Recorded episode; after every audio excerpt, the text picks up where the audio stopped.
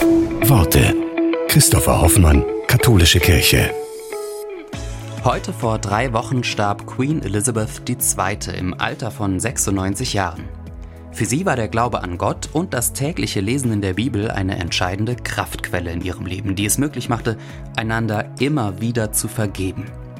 Die Queen sagte, ich ziehe Kraft aus der Botschaft der Hoffnung in den Evangelien. Vergebung ist die Grundlage des christlichen Glaubens. Sie kann zerbrochene Familien heilen, Freundschaften wiederherstellen und gespaltene Gemeinschaften wieder zusammenfügen. In der Vergebung erfahren wir die Kraft von Gottes Liebe.